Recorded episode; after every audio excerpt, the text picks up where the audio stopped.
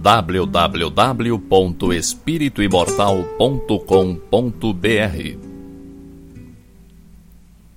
Cinco minutos de Espiritismo visando a reflexão.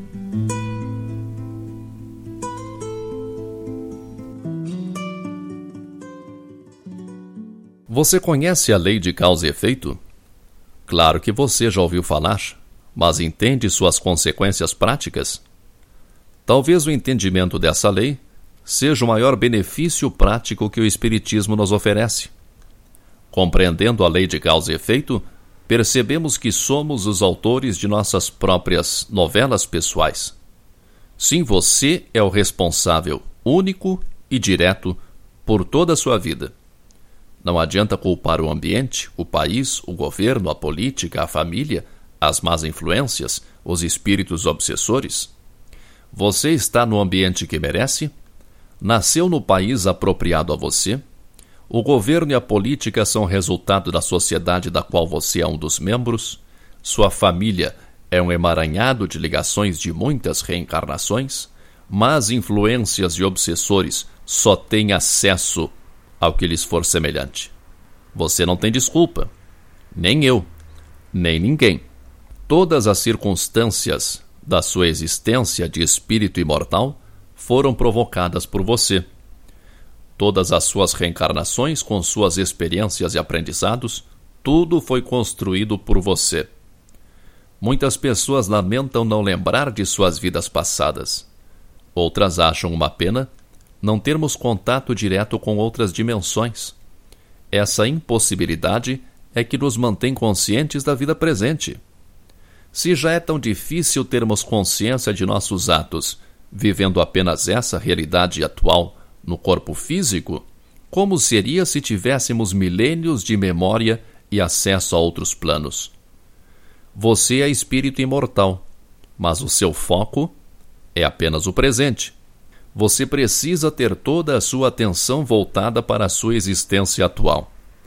O grande problema, o maior entrave às nossas realizações, é justamente a dispersão da consciência. Quanto mais tivermos consciência do momento presente, mais fácil será controlar o processo criativo. Toda a sua realidade é criada a partir do seu pensamento. O seu pensamento é criador. Isso não é segredo. É fato conhecido há milênios por todas as grandes civilizações do passado.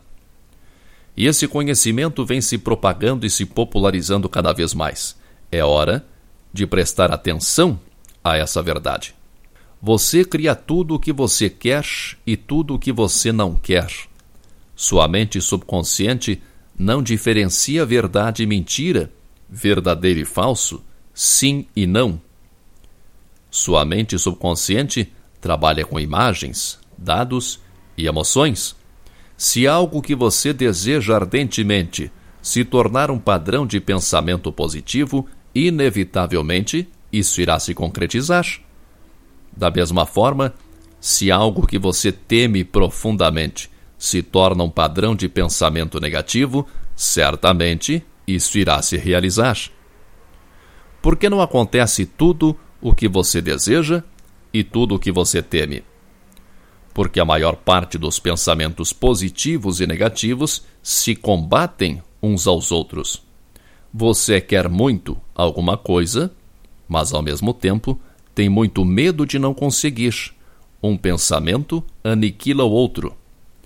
Para que haja realização, é preciso que o pensamento seja contínuo, firme e cheio de emoção.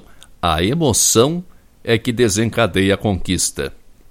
Um medo pavoroso, uma dúvida cruel, uma história terrível que você cria em sua cabeça tem muita chance de se concretizar, graças à emoção que você experimenta como se fosse verdade.